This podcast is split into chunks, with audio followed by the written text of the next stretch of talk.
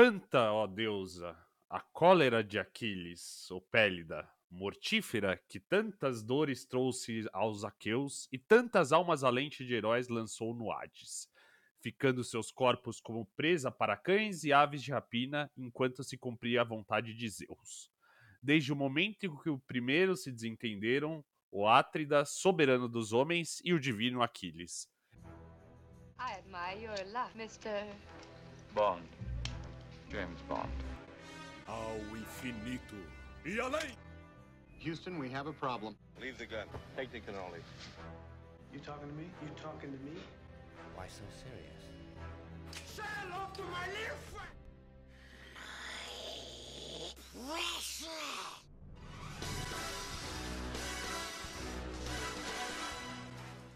Eu sou o Vizinho e esse é mais um episódio do seu podcast favorito, O Espectador Mediano.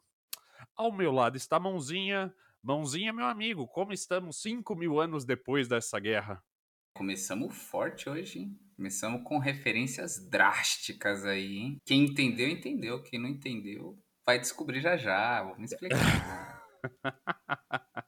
Você sabe de onde é esse começo? Eu não sei, você pode explicar para o espectador mediano? Claro. É o primeiro canto da Ilíada. Ilíada, essa que vai ser roteiro base da no- do nosso filme de hoje, né? Olha aí, versão traduzida, São traduzidas aí. nova para jovens. Exatamente, de Frederico Lourenço. Tradução aí do grande Homero, né? Frederico Lourenço, beijo. Beijo pro Homero também. Grande. Grande Homero, obrigado pela história. Gerou um ótimo filme. Exato. A gente vai começar hoje falando de um clássico. Agora que a gente se livrou, entre aspas, no bom sentido ou no mau sentido, né? A gente se livrou do Oscar. A gente tá querendo falar aqui de filmes legais, legais que a gente viu, filme Sessão da Tarde, filmes Sessão da Tarde no bom sentido, às vezes no mau sentido também. então a gente veio falar aqui desse classicão que todo mundo já viu, todo mundo assistiu no SBT. Quem não viu deveria ver. Uma parte interessante é a gente, como é um filme antigo, a gente vai começar aqui a nossa análise já já. E a gente já pretende falar com spoiler, porque, né? Spoiler de 3 mil anos não é spoiler. Exatamente, a gente sabe que uma história. O herói morre no final. Nem avisou que havia spoiler, já contou. Mas a gente tem um negócio que, com 10 anos, o crime do spoiler é caducado, né? 5 anos? 10 anos? Por aí, né? É que eu comecei com spoiler muito pesado, né? É isso. Eu, eu vou, vou trocar, vou falar assim, ó. Eu vou falar assim, ó. Todo mundo que tá naquela história já morreu. tá bom? Menos mal, assim. Beleza. Não é só o herói, tá? Não é só o herói. Todo mundo morreu. Morreu. Então, hoje a gente veio falar aqui do grande filme Troia. Você quer falar alguma coisa? Quero, é, antes da gente falar do, do Troia, caneladas do, do último episódio, você tem alguma? Eu não tenho nenhuma que eu lembre. Eu também não, então vamos seguir o assunto, né? é isso. Não quis levantar esse ponto. Sem caneladas. Se você achou alguma canelada nossa aí no episódio Top 10 Filmes de Galinha Grande, nosso primeiro Top 10, e, ou no nosso episódio Contra Tempo, por favor, mande mensagem pra gente que vai pro próximo Canelada. Canelada não caduca, né? Canelada é o tempo inteiro. Tá aí o Twitter. É, canelada não caduca. Se quiser falar do primeiro episódio, estamos aqui ainda prontos para, para ouvi-los. Mas é isso. Hoje viemos falar de Troia, esse filme maravilhoso. Você quer falar por que a gente escolheu. é, antes, você quer falar por que, que a gente escolheu Troia especificamente? Quero, quero falar sim porque a gente escolheu Troia.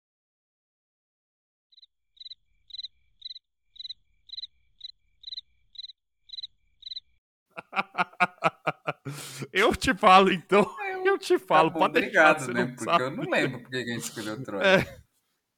Porque era. É um filme, Troia, é um filme que eu assisti no SBT naquela época, que passava no Corujão. Não era Corujão o nome do quadro, Belas Artes, Cine Belas Artes. Sábado à noite passava. Só que faz muito tempo que eu assisti, eu não lembrava desse filme. Eu lembrava de algumas cenas desse filme. E então, como a nossa proposta aqui é justamente falar desses filmes antigos, assim, e clássicos, Uhum. é, Troia foi uma ótima escolha, assim, pra gente começar. Você já assistiu Troia? Quantas vezes você assistiu Troia? Cara. Eu acho que eu vi umas. É, é pra, pra, pra assistir agora eu vi de novo, né? Mas eu acho que eu já tinha assistido Troia umas duas vezes também. Também, de novo, sempre SBT, né? Filmes clássicos que passam no SBT. Os filmes do Harry Potter sempre passam no SBT. Sim. É, Troia, Troia passava muito no SBT. E só isso. Só isso que eu vou lembrar. E outros. E outros, E outros. e outros isso. que a gente vai trazer aqui pra vocês. É, a gente acha legal que é um filme que talvez todo mundo viu e pra gente trocar ideia também de filme antigo, porque tem muito filme antigo aí que merece ser recordado e comentado. Troia acho que é um bom filme deles. E querendo ou não, os lançamentos aí, a gente já tem muitos críticos e muitos críticos melhores que nós pra vocês ouvirem a opinião aí dos últimos lançamentos do cinema. Boa. Sempre bom falar.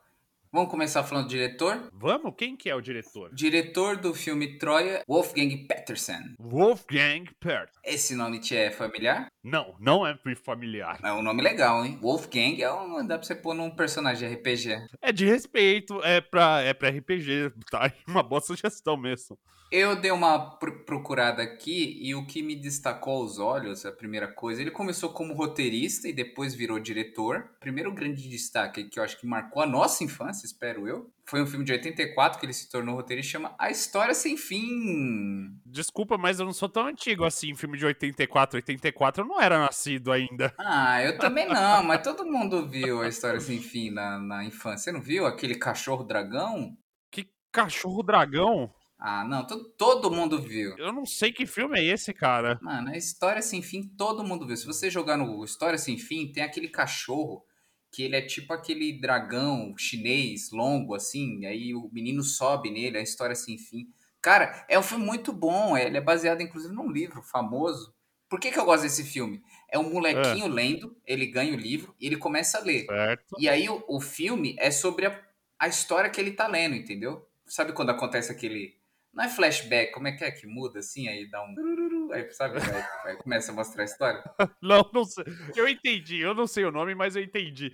É, Sabe quando você começa a ler, aí tem assim, e aí, e aí todo momento, às vezes, você fica saindo, porque quando o moleque para de ler, tipo assim, ah, tá, tá à noite, aí o moleque vai dormir, ele para de ler, e aí sai, assim, aí você lembra que, pô, a história principal que tá rolando ali, que você tá vendo o tempo todo, você tá acompanhando, ele tá como narrador, é muito legal. é uma história. É um Inception aí de história dentro da história, é isso? Então? Isso, isso. E o moleque se enxerga no personagem, ele tá tendo problema de bullying, pelo que eu me lembro, problema de bullying na escola, ele tá lendo um personagem lá que é. Aí tem toda um- uma, uma linguagem aí com as crianças. Cara, foi muito bom pra criança. Se você aí é pai e tem um filho, bota seu filho pra assistir História Sem Fim. Tem uma cena muito triste, cara, ele tá no pântano, que é um lugar feio, com um cavalo, e aí se você, se você tem pensamentos ruins, o cavalo o cavalo você afunda no pântano, e aí o cavalo tá meio triste, aí, aí o menininho fica puxando ele assim, porque aí Aí o menino fica chorando que o cavalo vai morrer, só que o menino tem que pensar em coisas felizes que ele vai afundar também. Cara, é muito triste a morte. Mano, morte de cavalo é muito triste. É muito triste. É muito paradoxal essa, É, esse, esse filme aí. É pra, pra criança, é isso mesmo? é pra criança. Fazer criança chorar? Tem- não, é que assim, o livro, o livro que ele tá lendo tem todo um aspecto lúdico, assim, meio, meio, sabe, Aham. Terra-média, mágico e umas paradas assim. Mas aí tem essa parte aí, que é o ponto baixo do herói. Mas legal, enfim, legal. Foi desse cara. eu acho. Ele rote- Ele foi roteirista, obviamente é uma adaptação, mas é bom. Ele tem 85, Inimigo Meu, não vi. Não vi. Ele tem 91, Busca Mortal, não vi também. Não vi. Aquele só foi roteirista. Ele tem um filme de 93 na linha de fogo, não vi também. Não vi. Ele tem um de 95, eu acho que esse eu vi, um filme de epidemia. Epidemia foi esse, esse eu acho que eu vi. Não sei. Tem muito filme de epidemia, cara. Não lembro nenhum específico. O nome do filme é Epidemia? Não, mas é que o nome, o nome se chama Epidemia, é, é isso, é bem- bem claro. Talvez seja um outro filme de sessão da tarde que passava aí. Eu, eu lembro de alguma coisa assim, mas não sei se era esse. Tem um que é Força Aérea 1 de 97. Aham. Não vi. Tá, tá bom, tá bom. Esses foram os que tudo bem, se você não viu, pelo menos História Sem Fim, você tinha que ter vindo. Agora esse você tem que ver. Ele lançou um filme em 2000, se chama Mar em Fúria, ou Perfect Storm em inglês. Esse eu vi. Esse eu vi. Filme legal. Aí, lembra esse que os caras lá, e aí tem uma ondona gigante Sim. e tal, e tem tal um barquinho de pesqueiro, é desse cara, o cara manja de fazer filme de... Ah, sim, sim, sim. Esse, esse é legal. Esse é legal. E ele também foi diretor em 2006 do filme Poseidon, lembra o Poseidon? Com a Fergie, hã? aquele do que vira? Hum, Nossa, não, não lembro. A Ferg? Ferg? É, você lembra que tinha um cruzeiro, tinha um cruzeiro, aí tinha uma puta onda, deu um tsunami, alguma porra assim, aí vira o cruzeiro. Titanic? Não, ele. Titanic é um iceberg, tá? Não tem onda envolvida, só, só lembrando. não, você não lembra desse? Era um cruzeiro, aqueles do Roberto Carlos, só que tinha Ferg. Ferg canta no filme. E aí tem o Poseidon, era uma onda, pô. Esse, esse eu vi, eu lembro que eu, eu comprei esse DVD na feira por 5 reais. Aham. Ah, entendi. Eu preferia o Cruzeiro do Roberto Carlos. Com certeza era, era melhor e nunca aconteceu isso também. É, o cruzeiro virou e aí os caras saindo. Enfim, o cara é, é- o cara é bom de fazer filme de, de barco. É isso que, eu, isso que eu tô trazendo de mensagem aqui. Tá. Aham. E esse não deixa de ser um filme de barco. Não deixa de ser filme de barco, é verdade. E aí, em 2004, ele lançou Troia, que é o nosso queridíssimo aqui. Então, assim, diretor experiente, roteirista experiente, sabe conduzir bem a história e o cara tava com uma bomba na mão, né? Você tentar traduzir pela, vai, pela- provavelmente pela primeira vez aí, numa superprodução, o- uma das maiores histórias aí da, da mitologia, né? Dos poemas de Homero, porra, pressão, hein? Literalmente uma das maiores histórias, né? Se eu não me engano, acho que é a maior história grega aí que tem até, até hoje em dia, assim, que é gigante a obra, né? Uhum. Tem, sei lá, muito grande. Boa. Eu não sei falar o tamanho, mas é muito grande. Tanto que o, que o autor teve que dividir em duas partes, né? Bom ponto, é. Mas isso daí, certeza que foi pra vender mais livro.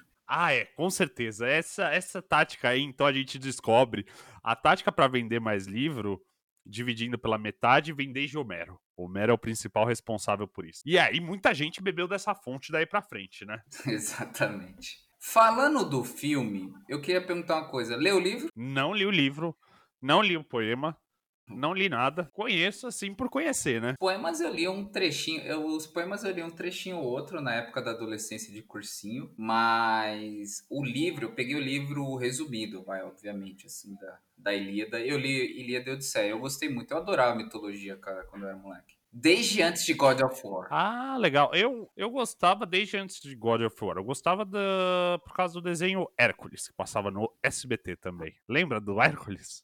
Eu adorava a mitologia por causa disso. Da Disney? É. Mas tinha aquele Hércules, o live action da Record também. Hércules e Xena, hein? Lembra? Não, não. Ah, eu lembro, eu lembro também. Gostava mais do Hércules da, da Disney, que passava no SBT ali. Ah, era da hora a série da Xena, velho. Ah, sim. Então, e aí, como eu, como eu vi os filmes, uma das coisas que eu senti falta, que eu lembro que eu mais gostei, achei legal, é que ele envolve pouco mitologia. Aí já vai um pouco a minha crítica ao filme. Eu achei que tinha que envolver um pouco mais de mitologia. Será? Será? Porque eu tô pensando aqui. Você- Não, é porque eu tô pensando se no, no original o Homero fala muito de mitologia, os, chega os deuses com poderzinho, o chega Poseidon com, com umas ondas gigantes, o Homero lança uma bola de Homero não, o Deus do Sol lança uma bola de fogo. Como que é? Então, pelo que eu, eu fui dar uma pesquisada também, porque eu fiquei curioso nesse sentido. É, parece que qual que é o ponto, tá? Até eu vi um vídeo de um historiador explicando isso. Até Homero, você não tinha muito os textos escritos. Então, por isso que o poema de Homero é uma grande fonte, uma fonte histórica sobre o que aconteceu. Durante muito tempo, o pessoal se questionou historicamente se Troia realmente foi uma guerra que, que realmente existiu. Se a cidade de, Ué, tem a chance dela não ter acontecido? Durante muito tempo o pessoal não sabia se, se a cidade de Troia realmente existia, se realmente existiu ou não essa batalha. Foi só, tipo, a- a- Aham. a- entre aspas, pouco tempo atrás, que parece que um arqueólogo realmente achou uma, uma cidade, especificamente lá, e, e essa cidade tinha muitos traços de que foi incendiada e destruída. Então foi nesse momento Ah, ufa. foi nesse momento que realmente validaram o poema de, de Homero, mas no sentido de que o que, que, o que, que provavelmente se coloca é que, como a, é, a história era transmitida de forma oral, provavelmente essa história rolava, mas claro, tinha muitos mitos em volta e tudo mais. Aí foi aí quando o Homero escreveu realmente o, o, o poema, entendeu? Então ele pegou uma história que já era contada. Então tem os seus respectivos exageros, tá? No- na história de Homero. Ah, tá. Não, eu fico bem mais tranquilo agora em saber que é realmente uma história, uma história real. Ainda bem que existiu a própria a cidade de Troia existiu mesmo. Ufa! Imagina você cair esse esse mito aí da minha infância. O Brad não tava lá. É, é isso. Que absurdo. Uma das coisas que eu queria te contar, isso aqui, eu separei aqui. Quando eu li a Ilíada, tem um trechinho que acontece antes do filme, porque o filme, pelo que eu me lembro, o, a primeira cena já aparece lá o pessoal comemorando, né? Lá com, com os gregos lá, né? E aí o, o, o, o Paris, a Pa- Paris, Paris, eu tô eu falando em inglês o nome O dele. Paris. Paris. Vamos falar de o Paris. Paris, o Paris, né? Tem acento. Paris. Paris. O Paris, ele já tá ali em, enrabiscado ali, né? No romance com a Helena, né? É. Quando começa o filme. É, já tá na primeira cena ali, os dois já estão. Tão que tão. E aí, eu não sei se o, se o diretor quis dar um mais real pro, pra história, né? E tentou tirar a parte da mitologia, porque, por exemplo, na, na Odisseia, ele conta como que Pérez conquistou Helena. E eu queria te contar esse trechinho. Ah, é verdade. Não custava nada ali, né? Porque é, no começo do filme eles já falam: ah, já cometemos esse erro várias vezes nessa semana. Pá, pá, pá. Semana cheia. Não foi só ali que eles se conheceram, vem de antes, então. Não, ele- eles se conheceram ali, mas qual que é o ponto que eu queria trazer? O que eu me lembro, até eu fui dar um Google aqui para não falar errado o nome dos deuses.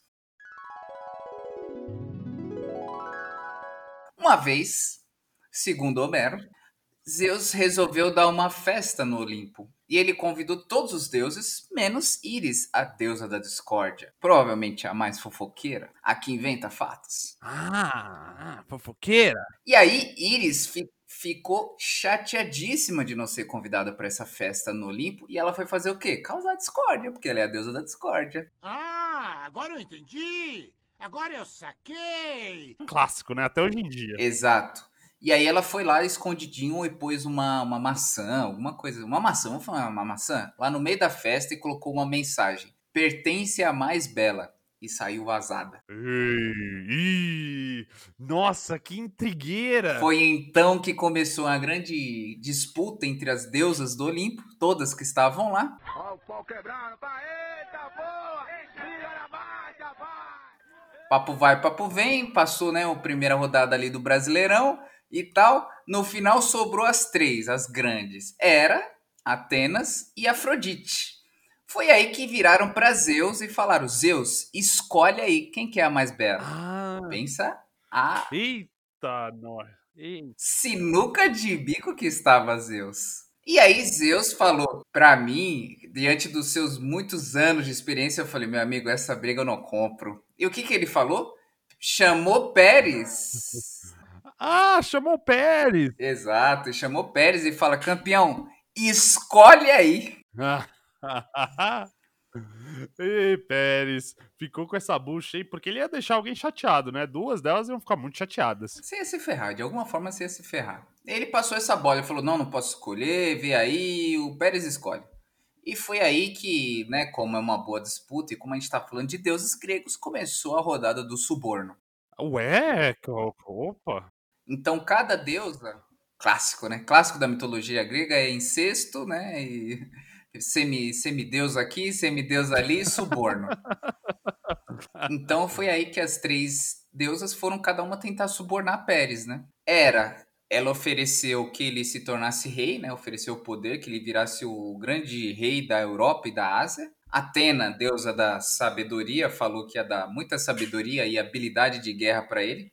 Aham. Deveria ter pegado esse daí, hein? Que ele é um Zé Mané, velho. Não sei, é, não sei. E aí, Afrodite, deusa do amor, Ah. ofereceu, né, que ele tivesse graças e ele pudesse encantar flores e músicas e que ele pudesse conquistar qualquer mulher do mundo que ele escolhesse. Adivinha quem Pérez escolheu? O danadinho. Ai, ai, ai. Escolheu a. Ele deveria ter escolhido a Atena, porque a gente viu que faltou isso no filme, mas ele escolheu Afrodite, então. Foi assim que ele Exatamente. conquista. Exatamente. Então ele escolheu Afrodite, ganhou o dom e foi assim que ele conquistou Helena. Olha aí. Ah, sim. Que era Helena de Esparta, né? Antes de, se tornar Helena de Troia. Isso aí. E aí, assim, aquele. Com aqueles cabelos encaracolados lá, e aquela pele muito bela, que o Orlando Bloom consegue. Élfica. É, é, consegue conquistar a bela Helena. E assim começa o filme, então, né? É. Pá, ali, enrosca, enrosca, entendeu? Agamenon, cornão, pá, não sei o quê. E aí começou. Aí ele já fica meio, meio bravo, né? E é engraçado porque, porque a gente tem o irmão mais velho do Paris, que é o Heitor, né? E aí logo no dia seguinte, quando eles estão indo embora, ele chega no barco, assim, numa conversa e fala, então, fala, Heitor. Beleza, irmão. Beleza. Então, tem um negócio pra te falar aí, sabe que... Sabe que eu te amo, né, Heitor? e você me protegeria, né? Então, aproveitei e trouxe uma, uma lembrança aqui lá de Esparta, né? Já que agora a gente tá em paz. Vai lá e mostra. Isso aí. E logo em seguida, Heitor faz um belo de um papel de irmão mais velho falando: Que absurdo! Você não pensa em nada, não pensa em ninguém. E é isso que gera a guerra. Se o Paris tivesse escolhido Atena, nada disso teria acontecido. Homero não precisava ter escrito uma história, sei lá, de mil páginas, três mil versos, sei lá. Não precisaria ter nada disso, né? Uhum. Tudo isso por causa dessa escolha errada. Esse é o ponto. Mas assim, fica claro também no filme que até acho que o cara fala lá que o, que o irmão dele, né, o Memelau, É, não é o. Não, você tá falando o, Agamenon, o Agamenon lá? Que é o rei? Não, é que o, é que, é que o Agamenon, ele, ele é o irmão mais novo. Não, Agamenon não é o irmão mais velho? Agamenon era o rei e o Menelau era o. Era o irmão mais novo, não era? Era o irmão? Tá bom, tá bom. Se você falou assim, tá bom, acredito. Tá bom, vamos. Talvez ele uma canelada e a gente fique o, o, o episódio inteiro falando os nomes errados, né? Tá bom, vamos lá. Ah, mas fica aí, fica aí. É, mas ele, ele tava querendo, ele tava caçando motivo pra fazer guerra, né? É, ah, sim. Ali a Helena foi só um chamariz. Exatamente. É que era engraçado que eles tinham acabado de selar um acordo de paz ali, né? Literalmente aí já vai, já corta acordo de paz, já não tem mais nada. Príncipe Pérez faltou na, na aula de, de política internacional, né? Ele faltou, ele não leu o livro Como Fazer Amigos e Conquistar Pessoas. Faltou aí, um... faltou mesmo. Falando especificamente do filme, vamos começar com elogios. Eu tava inclusive vendo a biografia, não sei se você viu. Oscar, o único Oscar, e infelizmente, melhor figurino. Só levou um Oscar? Infelizmente, é, justamente. Eu falei infelizmente porque eu acho que merecia mais, tá? Mas melhor figurino. Tá. O que, que você achou? Achei totalmente sem sentido fazer mil, mil armaduras não é ganhar o prêmio de. Não merece o prêmio de melhor figurino, né? Pô, mas eu achei da hora fazer armadura. É legal, a armadura é legal, mas o, o escudo que o, que o Heitor usa contra o, o Aquiles é legal também. Mas só isso não merece o Oscar. Eu achei que merecia outros Oscars, né? Talvez o Brad. Brad. Brad tava. Tava lindo, né? Maravilhoso, né? É O um Brad tava um gato. monumento, o Brad, né? Literalmente um deus grego, né? É, é literalmente, é, é literalmente um deus grego na sua melhor forma. Poderia ter levado trilha sonora, gostei muito. Você gostou da trilha? Eu gosto de trilha sonora épica, cara. Gostei, gosto de trilha épica. Vai minha crítica aqui. Assim que começa o filme, tem um, tem um prelúdio lá, explica rapidinho. E já vou me criticar que, por exemplo, tinha que ter citado aqui o meu prelúdio aqui, o que aconteceu. Achei, achei que falar. Eu adorei aquele prelúdio, porque cinco minutos depois eu já tava perdido, eu já não lembrava quem era quem. Imagina se eu não tivesse explicado nada no começo, É. não tivesse mostrado um mapinha ali pra gente. Não, eu gostei daquele prelúdio porque fica aquela, aquele sonzinho daquela mulher cantando. Sabe aquela, aquela musiquinha bem, bem com cara de Grécia. Até aí, beleza. Eu tava. Gladiador, cara. É a música de gladiador aquilo lá. Essa mulherzinha deve fazer música pra filmes épicos desde 1940, com certeza. Ela tá no mesmo, né? É, e, e atualmente ela deve ter gravado pro Hans Zimmer lá o- a mesma trilha de Duna, né? É, a mesma. Com certeza, com certeza. Essa mulher aí. Então, mas essa trilha, essa trilha eu gostei pra caramba.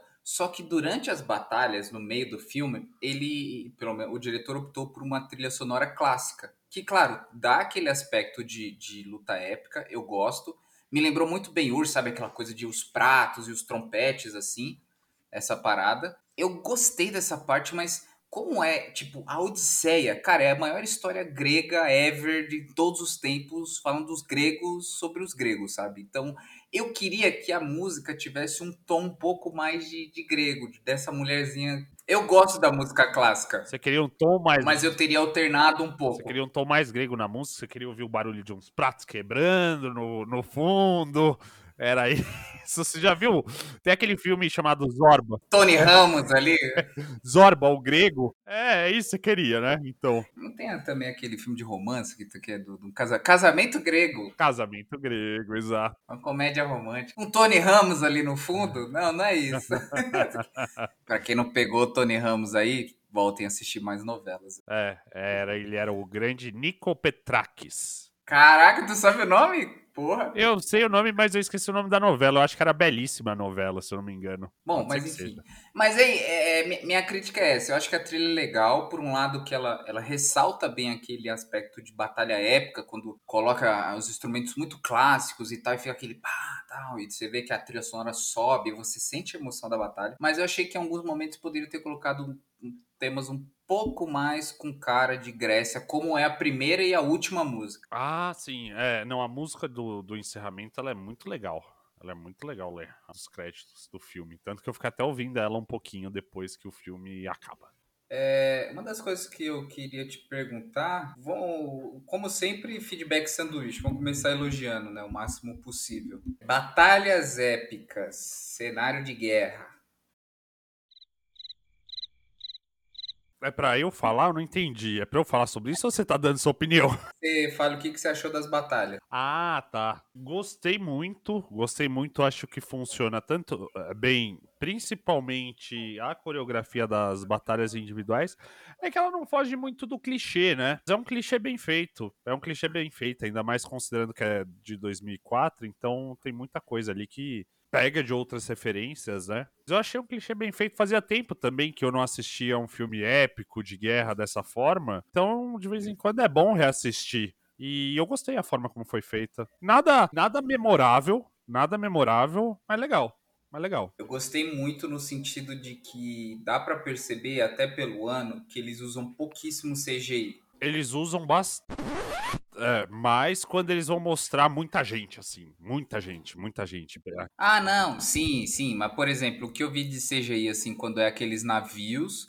Mas eu, eu achei, pelo menos, que tem muita cena que eles tiveram que contratar uns 10 mil atores pra fazer lá. Eu não sei se eu que sou ruim de enxergar efeito visual. Ah, boa pergunta, boa pergunta. Eu tava achando que era CGI. Principalmente, sabe aquelas cenas lá em frente à. A muralha, a muralha. Então, eu acho que tem muito ator lá na frente. Eu acho que aquelas primeiras 12 filas ali é tudo ator e umas pra trás é, é, é pessoa, é CGI.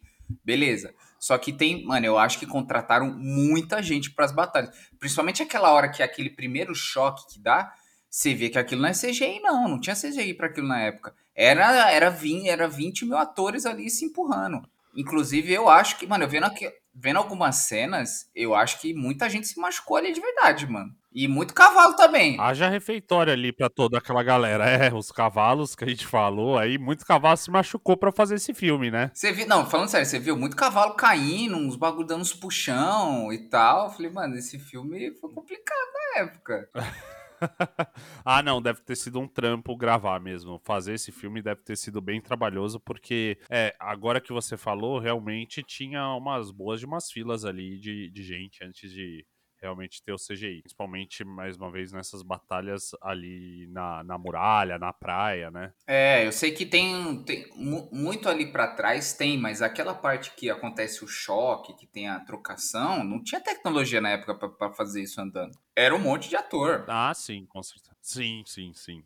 Então essa parte eu considero, eu considero boa, mas assim, me lembra outros filmes também, tá? Quando eu falo nada de memorável, é no seguinte sentido, tipo, ah, as batalhas individuais, as de gladiador eu, eu achei melhor, é, essas batalhas em grupo, assim, aquela do Coração Valente eu achei melhor, Uhum. então, mas é muito bem feito, é muito bem feito. Vou trazer um fun fact aí que eu tava, inclusive, toda é que eu vi um vídeo só do historiador falando sobre o quanto esse filme Troia é bom historicamente e quanto não é. Ah, legal, deixa nas referências depois pra assistir isso, cara. É, e é engraçado, sabe por quê? É, por mais que ele tenha ganhado o melhor figurino, uma das coisas que ele falou é que os figurinos do, do- doeu aos olhos de todos os historiadores, porque aquilo lá com certeza não tem nada a ver assim com a época, tá?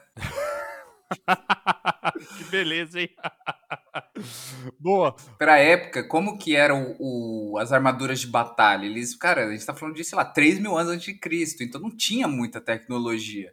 Não tinha, eles não tinham bagulho pra envergar, bonitinho. Era, era simplesmente uma, um negócio, uma coraça de couro cru. Couro pra, pra segurar, era isso. Aquela armadura do Menelau, cheio de ouros, puta. Tinha porra nenhuma daquela lá. Ele falou, cara, nada a ver. Viajaram na maionese. Ali é Império Romano, né? Aquelas coisas, né? Eu imagino. É, ela é, é pra lá, pra depois de Tananã, né? 3 mil anos depois, você imaginar que a gente tá mais perto hoje em dia do tempo de Jesus do que Jesus estava dessas batalhas, velho? É.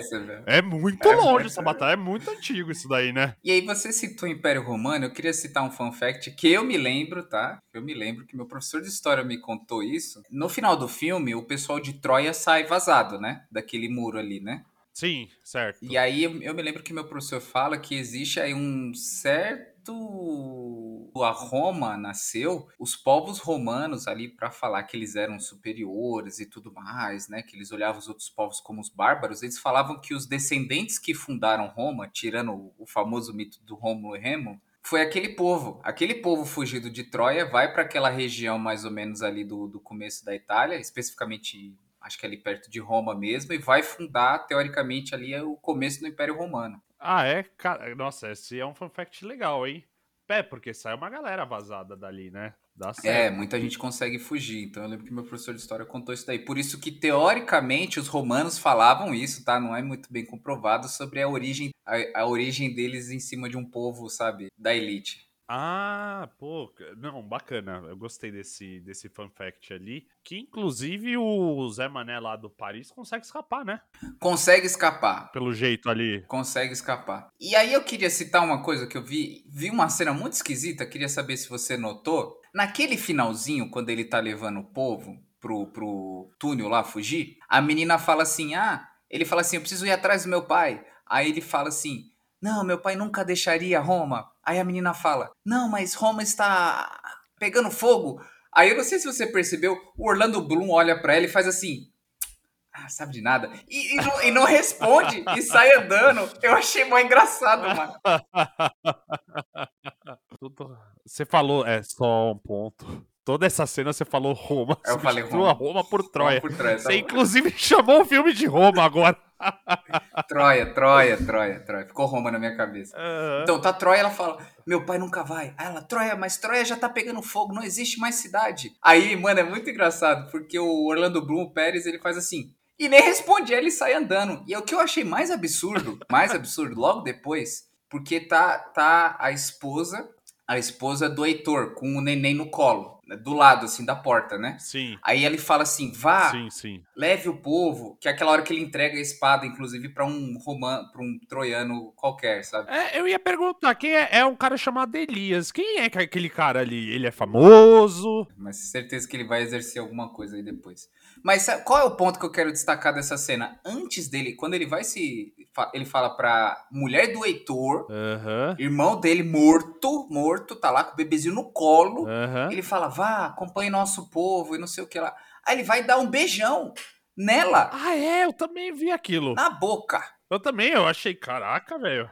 Eu fiquei, eu não entendi. Eu vou, eu vou falar assim, não, talvez os troianos faziam assim na época. Eu acho que foi o erro de gravação, cara. Eu fico, tô pensando até hoje o que aconteceu. Eu não sei, velho. Eu não sei. Mas se bem que esse, esse negócio do. Que não era bem. Não era bem um incesto ali, né? Mas essa relação aí familiar barra amorosa era mais intenso nessa época ali, né? Na Grécia Antiga, pelo jeito. Ah, era bem mais intenso, exato. Mas será que Mas é verdade, ele tá com a maior beijão na, na cunhada, cunhada? dele, velho. Na frente da mulher dele. do irmão morto? Aí eu fiquei pensando, pô, será que depois, teoricamente, ele meio que casa com a menina porque o irmão morreu? Aí se assume, cara, não sei. Não sei qual que é Ah, não sei também, não sei também. Falando, falando de, de incesto, eu queria puxar. Não incesto, né? Mas eu queria puxar outro.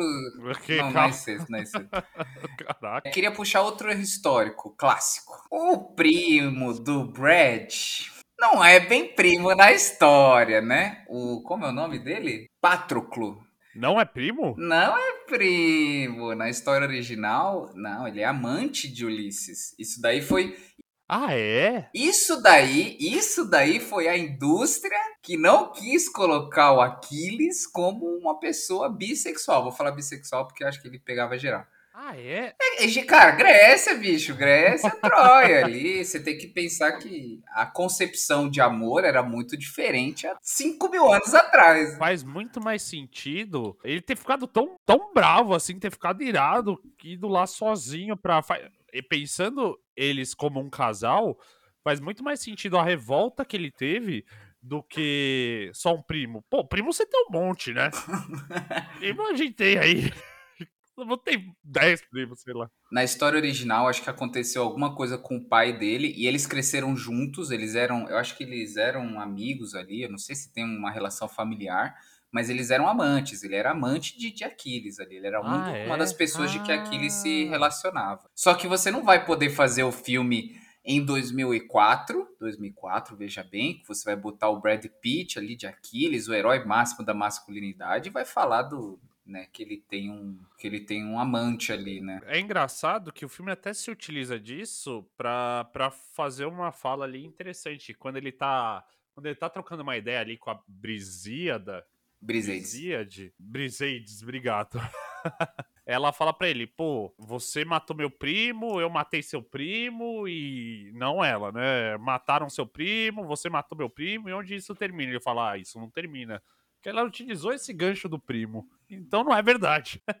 Eu acho que talvez até eles fossem meio que primos, meio que cresceram juntos e tal, mas eles eram amantes. Ele é, Ah, sim. até no poema ele é citado como, como amante de Ulisses, tá? Ele era uma pessoa de quais o Ulisses se relacionava. Que eu acho que assim é um ponto vital, assim, que mudaria, né?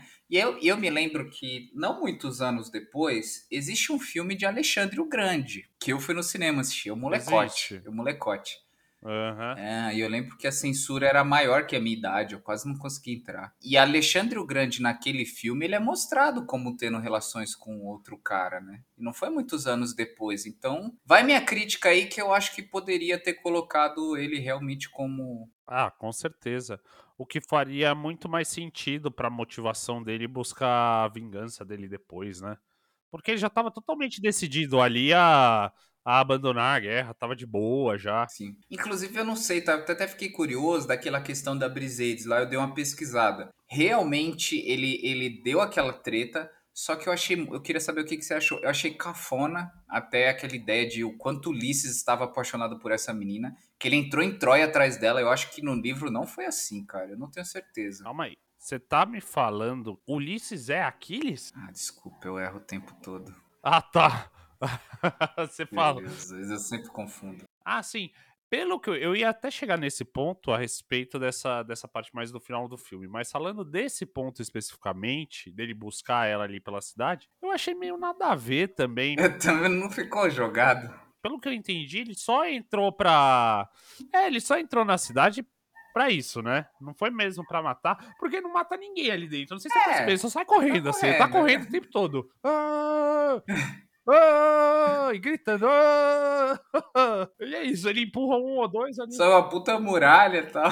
Exato. Eu também achei que foi meio jogado ali. É só pra colocar ele no final do filme, pelo jeito. E pra ter a famosa cena do calcanhar de Aquiles. Foi totalmente jogado ali, parece, né? Parece. Parece que eles estavam na reunião de roteiro e eles falaram: Ah, Aquiles, tem o calcanhar dele. Vamos jogar essa Puta, cena. tem o calcanhar, né? É. E aí lembraram de jogar assim no final. Foi só pra isso que parece que aconteceu tudo isso, né? Você lembra, você sabe por que, que o calcanhar é, é a parte ruim dele? Você lembra desse. Isso eu sei, mas se você quiser contar pros nossos. Não, conta aí, eu já contei mitologia demais hoje. Aquiles, ele é filho de uma deusa com um rei, pai dele, que eu não sei o nome. É, ele é filho do pai dele, rei. Isso. Pô, grande, isso, isso, ele é filho do pai dele, grande. Informação relevante aqui. ele era um humano, o pai dele. E a, a mãe era, era uma deusa. E aí eles vão levar. A mãe dele vai levar ele pra fazer o batizado dele lá no rio Mar Egeu. E aí jogam ele lá, quando você coloca um bebê assim, depois que jogaram ele no rio. Não jogaram, né? Colocaram ele assim, que nem você colocam um frango na, na água. Sabe o que, provavelmente o que aconteceu? O que, que eu imagino? É. Você já viu aqueles vídeos daqui, é, de padre de igreja católica, principalmente quando vai batizar bebê, que dá aquelas molhadas rápidas do bebê, assim, que eu fico Isso. desesperado. Foi exatamente isso que fizeram com, aquele, com o bebê. Só que jogaram ele todo no rio ali. E aí, quando levantaram, estavam segurando ele pelo, pelo calcanhar. E aí, o calcanhar não ficou abençoado como o resto do corpo. Só o resto do corpo, que falava que o Aquiles era invencível, né? Uhum. E aí, só no calcanhar, porque não jogaram ele na água benta lá na hora. Foi isso, basicamente. É isso, né? É isso, é Foi isso. que eu, que eu lembro, tá? Que faz muito tempo que eu olhei isso. É, uma vez eu vi também que parece que a água era rasa, por isso que não, não chegou a molhar o calcanhar. E só trazendo aí, eu, eu dei uma pesquisada aqui que ele é filho de Peleu. Rei Peleu, Peleu, Peleu, grande Peleu. que era o rei dos Mirmidões, que é, é aquele. Ah, que é o povo dele lá, é, é verdade. Isso, Só pra por isso- lembrar o. Por isso que os soldados dele são especificamente os Mirmidões aí, que é o povo que É. batalha com ele. Né? É, só pra lembrar, a Grécia eram várias cidades-estados, né? Então eram meio que estados independentes. Até que chegou um rei e conseguiu meio que centralizar todo mundo ali sobre o mesmo império, né? O Império Grego. Uhum. E aí é esse Império Grego que, apesar de muito rival, né, como a rivalidade de Atenas e Esparta, um clássico aí, eles vão, eles vão, todo mundo vai pra guerra, todos os povos, é, inclusive os mirmidões, que por vezes eles até se, se recusam a lutar. E é inclusive citado no filme que se eles não, se eles recuassem, né, ali, quando eles têm a primeira derrota ali no- na muralha, é, e eles pensam até em recuar, mas se eles recuassem, o- um dos generais lá até fala assim, ó, outros povos vão vir te atacar também, então cuidado. Apesar de todos serem gregos, não era todo mundo amiguinho, paz e amor, não, muito pelo contrário. É. É, e deixa eu te perguntar um negócio. É, a muralha, vamos falar da muralha, grande personagem do filme, né? A Fez muralha. muito bem seu personagem de defesa. Dá até pra fazer um top 10 muralhas aí do, do cinema, né? Dá sim. E essa é uma delas. Se você fosse um general grego lá, lá do rei Agamenon e falar e sugerir pra ele invadir essa muralha, qual seria a sugestão, sua sugestão pra ele? Como invadir Troia? Você consegue imaginar alguma coisa? Eu vou te dar a minha ideia. Vou te dar a minha ideia Por antes favor, pra te ajudar. por favor, me ilumine, tá? Ah. Porque a, a do cavalo tá batida, né? A do cavalo já, Exato. já tá aí. Ah, do cavalo já passou, né? Passou, todo mundo sabe. Exato. Essa ninguém cai. Eu teria três sugestões. A primeira. Primeira vem de Age of Empires, né? Que é jogar umas catapultas lá chamadas de trebuchet também. Faltou um pouco dessas trebuchet ali pra jogar umas pedras na muralha e começar a destruir a muralha. Custava nada ter usado. Tinham mil barcos. Pega uns cinco barcos ali, coloca umas catapultas dentro desse barco pra jogar umas pedras ali. Segunda alternativa, escadas. Faltaram, alguém esqueceu as escadas na terra natal. Poderiam ter levado meia dúzia de escada, porque essa tecnologia da escada a gente já viu que funciona. Em Game of Thrones, eles Já. utilizam escadas pra invadir a muralha e dá super certo. Você perde uns caras ou Normal. outro ali, Tá mas dá super certo você utilizar escadas pra subir. É, você tem Sim. muita gente. Terceiro lugar, também de Game of Thrones aí essa inspiração, esgoto. Vai pelo esgoto. Opa, que? Calma aí, calma aí. Uma outra maneira que funciona muito bem também. Eu vou ter que fazer uma pequena correção histórica aqui, senhor. O quê? Essa ideia de você explodir uma muralha, mas é entrar pelos esgotos ou tentar explodir através do duto de esgoto? Eu não vi Game of Thrones. entrar pelo esgoto. Ou pode ser explodir pelo duto de esgoto, igual fazem lá no V de Vingança, não é? Do esgoto? Vê de vingança, senhor, pelo amor de Deus. não.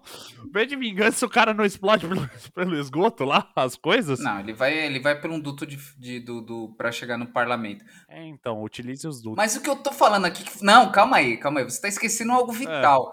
Você tá esquecendo O quê? De Senhor dos Anéis. Ah! Senhor dos Anéis, você tem a muralha máxima e lá tinha um É. pequeno duto pro esgoto que foi onde eles colocam lá tipo uma bomba, uma parada pra explodir. É só assim eles conseguem entrar na cidade. Aham. Ah, é verdade. É verdade, é verdade. Mais respeito, senhor, pelo amor de Deus.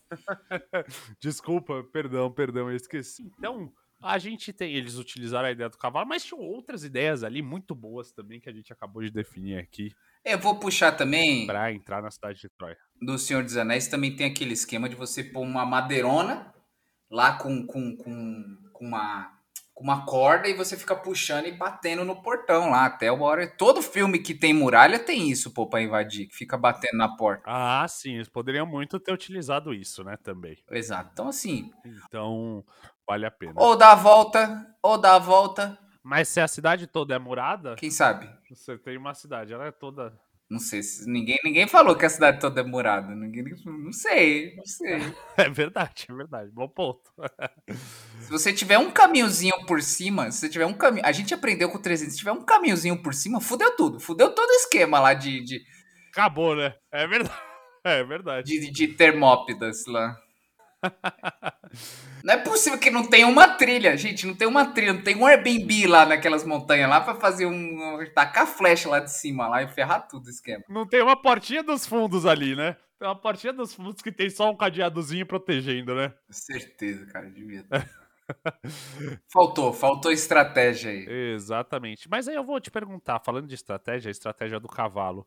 Eu queria ver um pouco mais desse, desse negócio ali no filme. De quem foi a ideia de ter o cavalo? Foi do Beremir ali, né? Não, não é Beremir. Qual que é o nome do. Do Ned Stark. Foi do Ned Stark a ideia, não foi? Pelo jeito? Só mostraram um cavalinho ali. Eu quero puxar esse ponto que, que eu, eu e, e todo mundo que estiver me ouvindo que lê o livro vai ficar puto, sabe por quê? Ah, Um personagem injustiçado nessa história é o cara de Game of Thrones, que ele é, você, você vê o filme todo e não percebe, mas ele é ninguém menos, ninguém mais que ele é o Odisseu. ele é o Odisseu? Não falam isso na história. Ele é Odisseu. Quer dizer, eu não lembrava disso. Não falam. Em nenhum momento cita o nome dele direito lá, fala só que ele é um rei, mas ele é Odisseu, tá? Eu não sabia disso. Você tava esperando, tava esperando alguma reação mais interessante da sua parte. Mas quem foi? Caraca, Odisseu! Quem que é Odisseu mesmo? Refresque minha memória aqui, por gentileza. Tá, é, ah, é, nossa, é, claramente não tá lembrando nada de quem é Odisseu. Não. Odisseu, meu querido, ele é o personagem principal do segundo livro de Homero, a Odisseia. Não, mas calma, não é Ulisses? A Odisseia não é de Ulisses, velho? Não é a volta de Ulisses? Porque eu ia, inclusive, perguntar isso. Cadê Ulisses nessa história? O cara tem o segundo livro inteiro pra ele. É, eu também achei que ia aparecer. É, nada de Ulisses. Custava nada. Coloca um easter egg lá. Ó, Ulisses tá aqui, ó. Não, aqui, ó, aqui, ó, o, po- ó, o poema retrata o regresso de Odisseu. Ah, Odisseu e Ulisses é a, é a mesma coisa. Ah, tá. Boa. Nossa, bu. Ele, ele Só- é Ulisses, então? É, só explicando aqui, ó, segundo a- a- o regresso de Odisseu, Ulisses, como era chamado na mitologia romana. Ah. Ah, Putz, eu, eu li a versão romana da história, foi isso. por isso que eu também troquei, porque eu também tinha Ulisses na minha cabeça. Mas, então, ele, cara, ele é do caralho, Odisseu ou Ulisses, como você bem preferir aí, tá? Depende da tua versão. Ele, ele é, ele, o, a, a ideia do cavalo é dele. Fica, é, dá pra perceber que ele É, é porque. Dá, dá, porque ele vê um cavalinho lá, o cara fazendo um negócio de um cavalinho, aí começa a montar o cavalo. Só por isso que dá pra saber, mas eu acho que poderiam ter elaborado um pouco mais ali. Ele é um grandíssimo guerreiro, lembra, né? Que ele leva 12 anos para depois para voltar, né? Pra ilha de Ítaca. Ele era rei de Ulisses, tá? Só também eu acho explicando, eu acho. Ah, o nome da cidade era Ulisses? Não era o. Ah, tá bom. Acredito em você. Ah, não, apesar que ele é que não, é que o Odisseu, ele era ele era rei de Ítaca, né? E o Aquiles, ele ele tá nessa ilha próximo de Ítaca. Eu, te- eu desconfio que ele fosse rei dele, tá? Ah, é, o que parece, sim, sim, isso é a impressão que dá. Que toda hora ele faz a ponte ali entre Aquiles e o Agamenon lá. É, mas, velho, ah, agora sim, agora você pode ter a minha reação. Ah, é ele então? Exato. Ele é um personagem muito foda. Porque eu ia, é isso, eu ia perguntar cadê Ulisses no filme. E no filme ele mostra só como um cara gente boa, assim como o personagem que esse ator faz, o Sean Bean, que é o, o Ned Stark. Ele parece muito Ned Stark, parece muito Boromir. Ele é o Boromir também, não sei se você lembra. Então ele faz esse cara gente boa, só mostra assim, mostra ele tendo uma ideia do cavalinho lá, e é só participação. Ele é literalmente o protagonista do segundo livro inteiro e só tem isso de participação, achei pouco. Achei um personagem mal aproveitado. Não, e acho que até no próprio livro da, da Ilíada, ele, cara, ele tem muito mais espaço. Pô, ele era um guerreiro ferrado. Tanto é que Ulisses respeitava ele muito, muito, porque ele, é um- ele era um puta guerreiro. É, exato. É exatamente. O Ulisses, o Ulisses não Aquiles, velho. A gente tá se confundindo, confundindo espectador mediano. É, Ro- é Troia, é Roma. Aqui tá uma beleza o episódio. Respeitava muito Ulisses ou Odisseu, né, no mito grego. Ah, tá. Eu só queria complementar que eu acho que a única coisa pior do que o nome de personagens gregos são os nomes de personagens alemães. Então a gente fica completamente perdido nesses nomes. Então por isso essa confusão aqui. É, é todo mundo parecido um com o outro. Não tem um John, um Chico, um João. A Maria, né, todos nomes muito- sempre... É, exato. Falando de, de nomes, eu queria puxar dois fun facts aqui. Nomes e personagens. Você sabia, e aí tudo eu tô desse mesmo link, depois eu vou botar aqui na descrição, tá? Helena, na verdade, não é Helena. Como não? Como não? A princesa Helena, princesa Helena que foi dita lá, não é o nome dela. Isso aí foi totalmente inventado. Você sabe que tem. Não tem, esse é o ponto. Como não, velho? Esse é o ponto. Vamos, Você sabe que tem umas 5 milhões de Helenas nesse Brasilzão agora que se chamam Helena por causa dessa Helena, velho. E agora você tá falando que não tem? Que absurdo é esse? No poema original de Homero, os gregos se auto se auto-intitulavam helenos. Ah, é verdade. E to, durante todo o poema, durante todo o poema, sempre quando ele cita ela, ele fala só Rainha Helena. Mas se você pegar para traduzir, o que, que ele tá falando? Rainha grega. Ah, faz sentido. Só. Ah, a gente não sabe o nome dela, então é isso. Ele não, não é que o nome dela é Helena, é porque ela era do povo heleno. Então ela, ela, era, ela era rainha dos helenos. ela- Era só isso. Rainha Helena. Mas não é que o nome dela era Helena. Nunca foi revelado o nome dela. Então a gente pode falar que toda Helena aí desse Brasil a gente pode chamar ô grega. Ô grega. É isso? É isso, é isso que eu tô falando. Inclusive, daquela atriz lá, você reconhece ela de algum lugar? Ela parece muita gente, mas eu- ela em si eu não reconheço de nenhum lugar. Mas ela parece muitas atrizes aí. Loira branca aleatória em Hollywood, né? Talvez eu vou, vou refrescar. Ela parece, por exemplo, a- aquela de Piratas do Caribe. Não, Parece Aquela aquela lá daquele. não, essa não, pô. Não? Não, Ah, não? Tá bom. não. Essa outra que você tá falando aí Que filme ela fez, então? parece com a Natalie Portman, mas tudo bem. Que é a Kate não sei o que lá. Ah, tá, pode ser. Mas não é, não, ela nem é loira, mas tudo bem. É, depois eu fui ver na filmografia, é aquela. é, ela fez Bastardos Inglórios, é aquela loira lá que ajuda os caras. Que tem a. Ah, é ela? É a Mimi? É ela, é ela, é ela. Ah, não, não, não, não, não, não, não. Calma aí. Ah, ela, ela não é a Mimi, ela é a atriz, né? Ela é a atriz que quebra a perna, que participa do jogo lá. Ah, nossa, é ela. Nossa, faz total sentido agora. Caraca, velho. Gosto dela, então. Gosto dessa atriz. Ela mandou bem. Apesar que, assim, sinceramente, a atuação dela nesse filme de Troia é meio, meio meh, né? Meio meh, né? Eu achei meio. É meio. É total man, né? Que ela faz cara, cara triste, assim. Ah, Faz umas caras tristes, né? Dá uma. Eu vim. É, ela, ela pensa assim, puxa Ai. vida, eu vim aqui com, com o Paris, tá todo mundo morrendo lá. Nossa, bad, hein? Vou voltar pro Paris agora. E é isso. É. E ela faz umas caras tristes de vez em quando, é isso. E falando, e falando de personagens, eu queria perguntar se você reconhece. E essa é difícil, hein? Essa é difícil. Quero ver se o espectador mediano conheceu, hein? O pai do Pérez, né? Que é o Prismo, se eu não me engano, o nome do personagem dele. O pai dos meninos lá, né? Príamo. Sim. O, o pai do, do Heitor e do Paris, né? Aquele personagem que já é um senhorzinho. Aham. Um senhorzinho que eu também não gostei da atuação dele. Achei meio meh. Queria saber. Gostei da atuação dele. Ele tem um penteado muito legal. Você reconhece aquele ator? Não! É isso. Basicamente isso. Não. Eu vou, eu vou te dar um desconto que ele tá velho, não tá parecido. Mas eu também me surpreendi, eu também não reconheci. Eu É. quero saber do espectador mediano se conheceu ou não. Mas ele é ninguém menos que o protagonista de Lawrence da Arábia, bicho. Não, não, não, não, não é não. Tá falando sério, velho? É porque pensa, né? O, o Lawrence da Arábia, pensa que, sei lá, Lawrence da Arábia deve ser um filme É de 60 e pouco, né? Acho que eu vou falar 67 aqui. Caraca, velho. Bom, bom ator então, bom ator.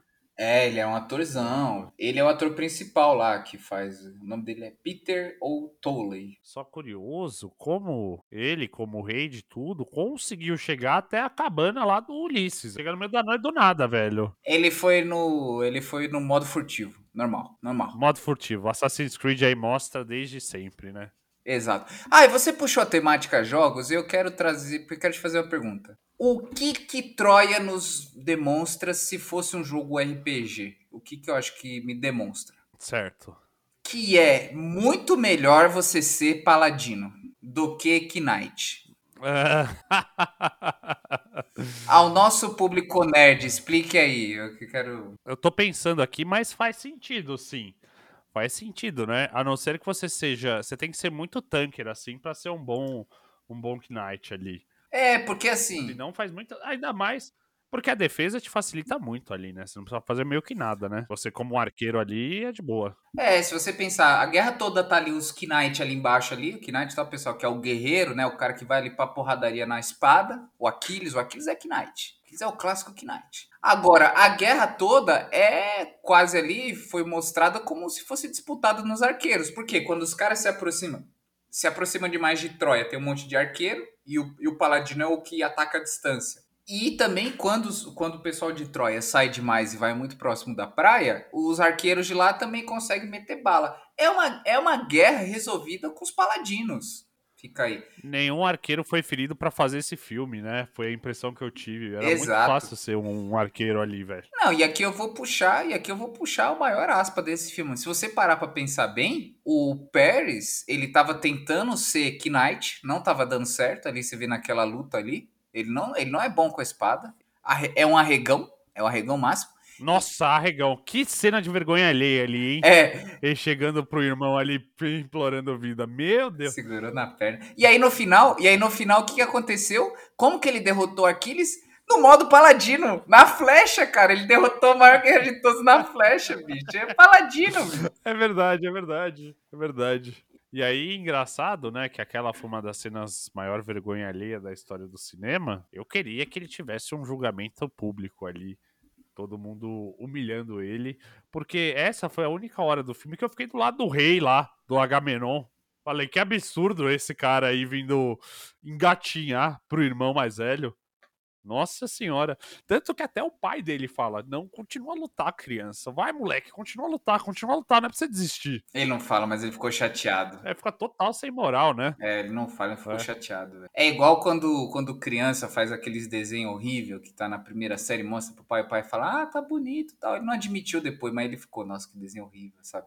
Ele ficou, nossa, que vergonha do meu filho. Até a Helena, até a Helena, ela foi tentar. Eu lembro de uma cena que ela foi tentar dar moral pra ele, pro Paris, aí ela fala assim: Ah, eu não quero nenhum herói, eu só quero que você fique vivo. toda, toda a moral que ele tinha ali acabou, né? Ficou claro, né? Que ele falou assim, é, herói você não é mesmo, né? Você pode levar pelo lado positivo esse conselho É. e falar, é, herói realmente não é, né? Exatamente. Que eu queria elogiar aquela batalha do Heitor contra o, Uli- o Aquiles. Tem que parar de errar o nome do cara.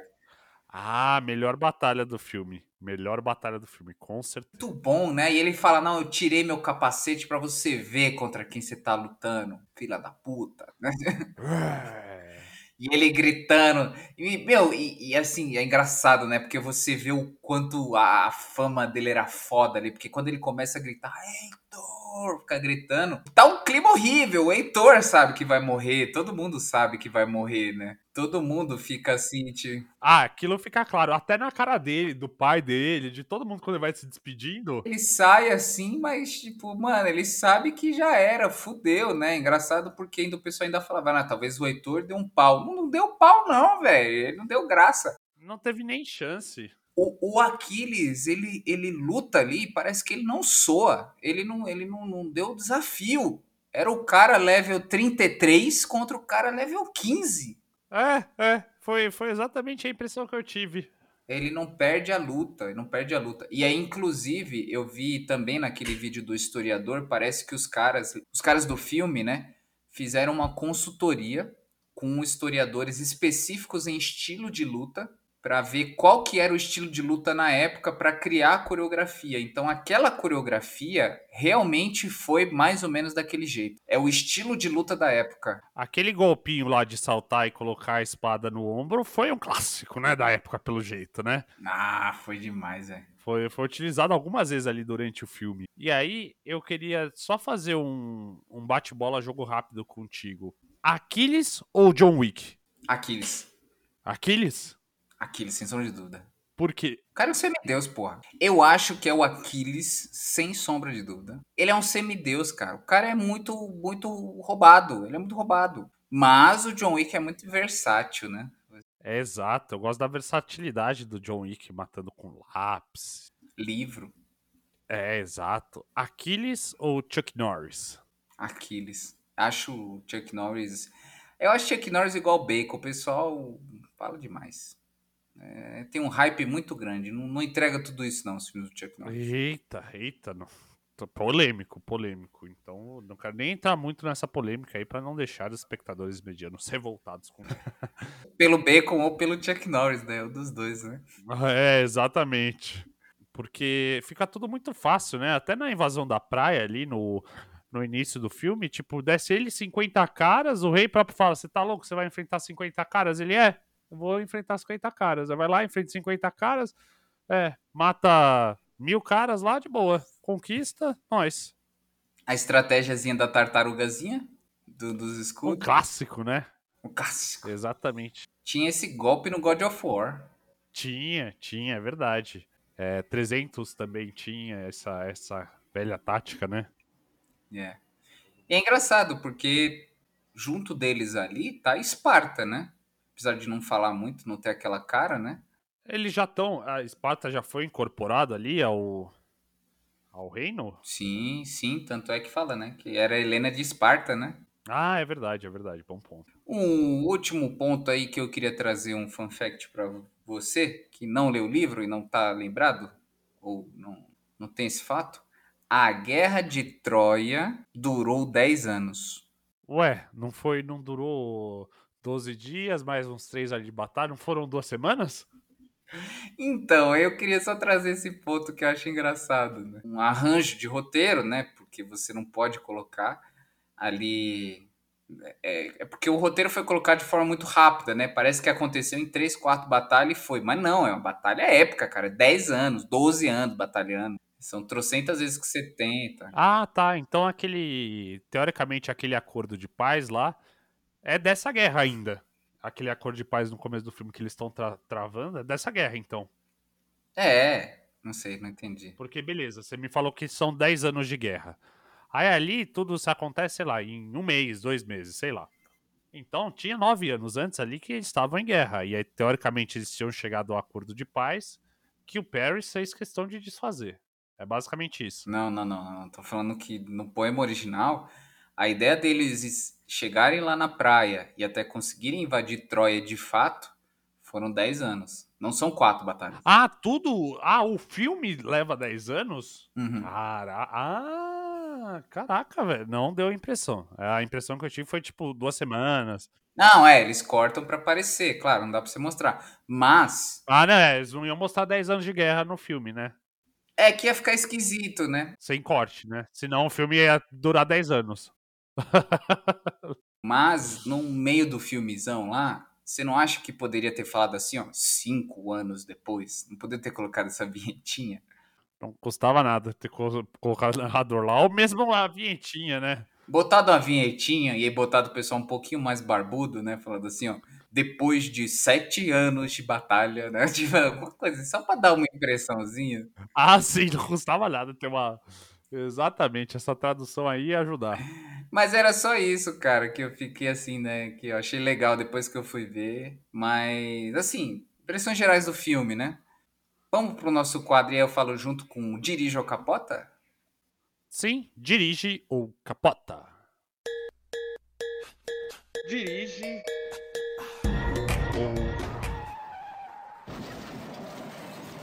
capota. Dirijo dirijo o filme. É, eu, vou, eu lembro que quando eu estava no ensino médio, na aula do tinha uma sala especificamente que era de história, né, do meu professor de história, que tinha umas coisas assim coladas na parede e tal. E atrás do professor tinha um pôsterzão de, de Troia. Então eu passei quatro anos, assim, todas as minhas aulas de história tinha o pôster de Troia, eu sempre me lembro. É, então é um filme que, claro, assim como eu citei aqui, tem vários pequenos errinhos históricos, mas que não afetam, não afetam a experiência. É um filme que ensina, ensina, né, é, a guerra em si. Quem não lê o livro e só vê o filme tá muito bem.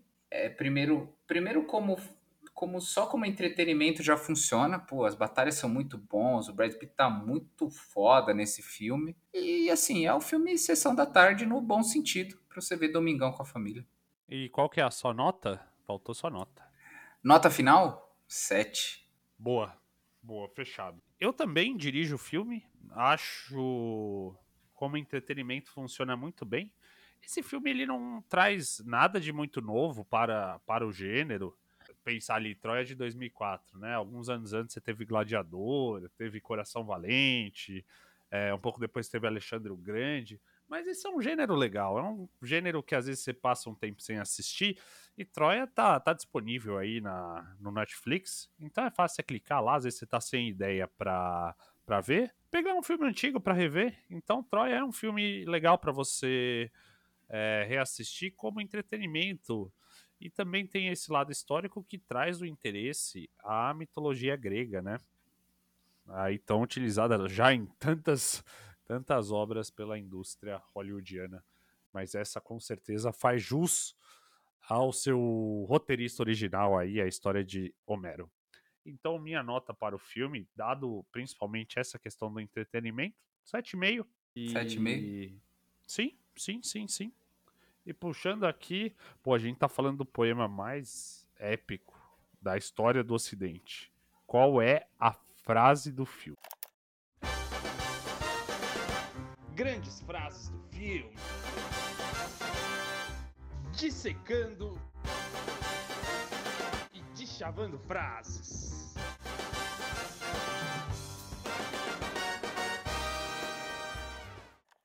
Só antes de falar minha frase, só vou te falar uma coisa. A gente não citou aqui o principal ponto de Troia para o futuro, para o nosso cotidiano, que foi criar o vírus Trojan Horse, né?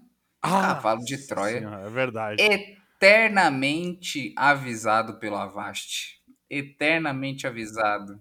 Então, Exatamente. Nossa. toda a sua música que você podia baixar em meados de 2005 poderia ter o famoso Trojan Horse, cavalo de Troia. Ah, sim. Nossa senhora. Essa é a principal contribuição aí dessa, dessa guerra, né?